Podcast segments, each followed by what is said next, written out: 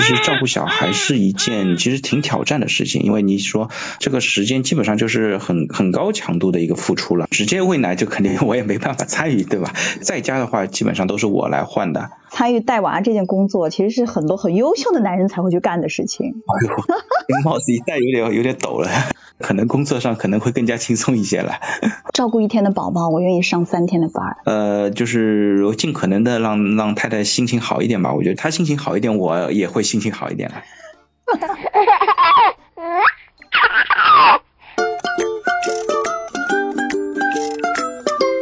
Hello，你好，我是 Lisa 妈妈。那么今天的节目当中呢，我为大家邀请到了我的朋友，五分钟劳动法和 HR 南部岛的主理人，一位非常优秀的资深 HR 南部岛先生，欢迎。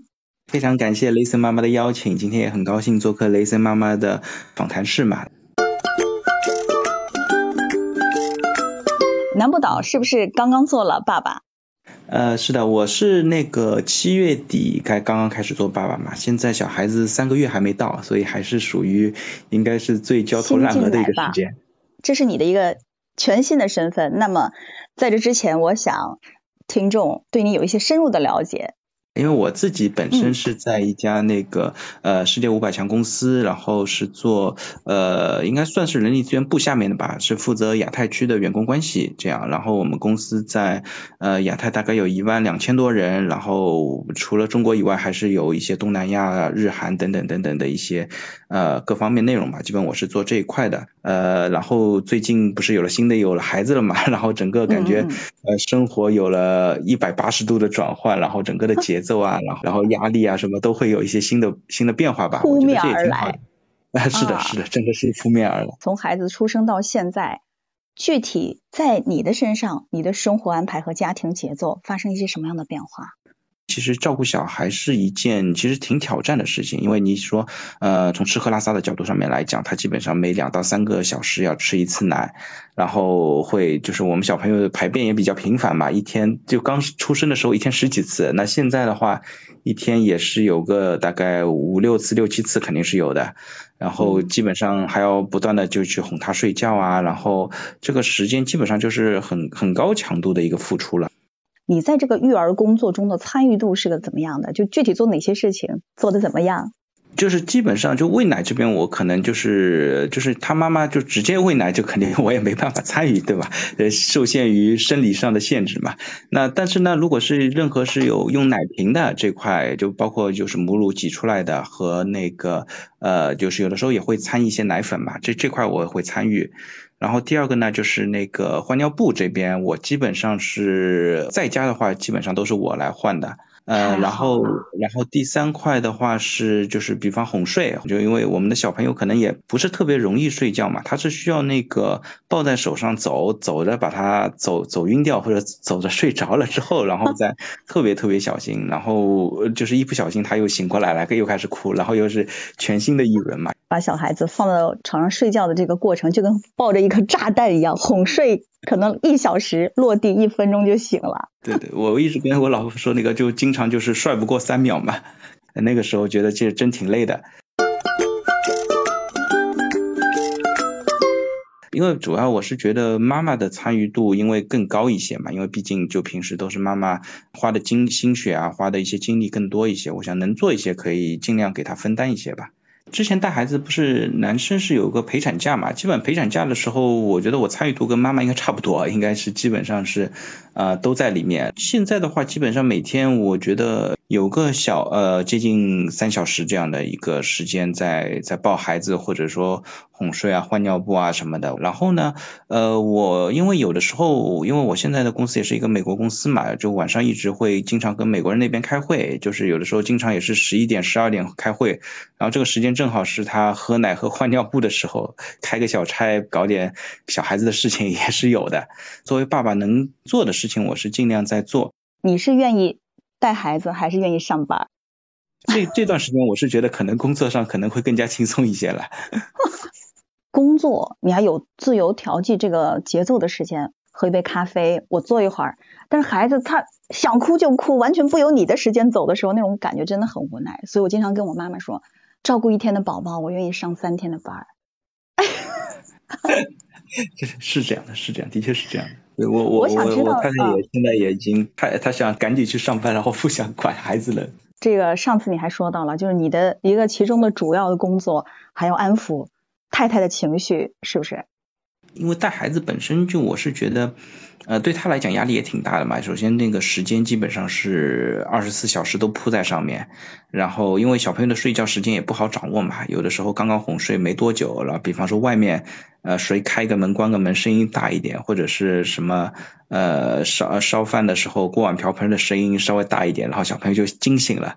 然后他那个时候就会很暴躁，就是尽可能的让让太太心情好一点吧。我觉得这个这个也是呃能做的一件事情吧。其实他过得他心情好一点，我也会心情好一点 的。对对对。你周边的朋友在育儿这件事上的夫妻分工或者一个家庭分工是怎样的？大部分的就是男性还是会多少参与到一些，但是这个也看，因为有的有的女性会觉得，哎呀，老公这个事情也做不好，干脆还是我自己做了，这这种这种人也有。我就是，因为有的时候，哎，你老是让我教这里教那里，我还不如我自己做的利索，很累，我又会抱怨。他说，那你不让我做呀？这块的话，其实我觉得跟那个企业管理里边的很多事情是一样的，就是如果你是一个。带团队的领导，你不你什么事都自己扛在身上，那最后累死的肯定是你。就算下面的人一开始做的不好，那也要给他们多一些机会，多一些鼓励。这样的话，长此以往来说，对你来说也是一种解放吧。我总算找到了我为什么就是不能做一个优秀的管理者的原因。我还一直在吐槽我老公，说哎，你看人家老公怎么样，你怎么怎么样，怎么怎么样。看来是我不擅长放手。在经历过亲身体会之后，你觉得爸爸参与育儿有哪些优势，有哪些劣势？对孩子和家庭的影响，你觉得会有哪些？啊，这个问题我觉得挺好的。我是觉得对于爸爸来讲呢，最大的优势就相对来讲会比妈妈在体能上会稍微好一点。比方说，其实换个尿布，其实爸爸相对来讲还是有点优势的嘛。就是有的时候扛来扛去或者是怎么样的。雷森妈妈，我估计你现在的腰啊、什么腿啊什么的，可能都是挺挺酸的，对吧？啊，我到现在还这个腰还很疼，是这个腹直肌分离。啊，啊对对对，其实妈妈因为本身生产之后那个身体的状况本身就不是一个呃最理想的一个状况嘛，然后后面一直抱孩子啊，身体的损害还是比较大的。我觉得爸爸在至少在身体上，我觉得这方面是有一些先天优势的，而且因为本身男生的话力气会比女生大一点嘛。那劣势呢？相对来讲，应该来讲，我是觉得很多爸爸可能平时做的事情呢，也不是那么精细，就是可能经验不是很足，然后就可能做的不是特别好了，可能还是需要一点时间去磨练的。但是因为谁也不是天生就会做爸爸，天生就会换尿布，还是得给他尝试和实习的时间，对吗？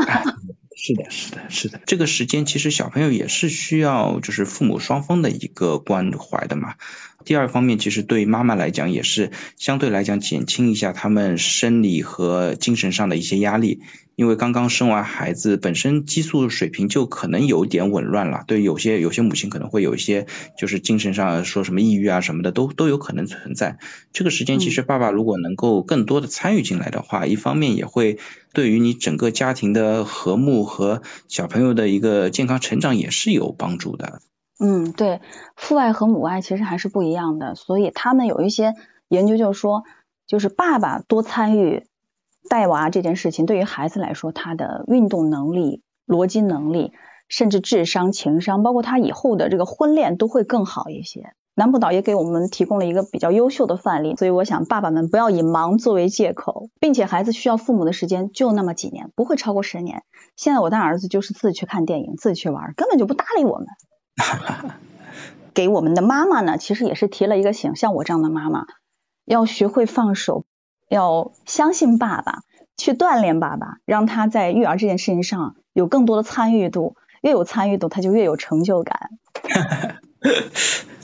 非常谢谢南部岛参与到我们的节目当中，也希望有更多的听众在评论区留下你的故事，我们一起来聊一聊育儿这个话题。你今天这么早就回来啦，爸爸。你可以不去上班吗，爸爸？我还想骑大马。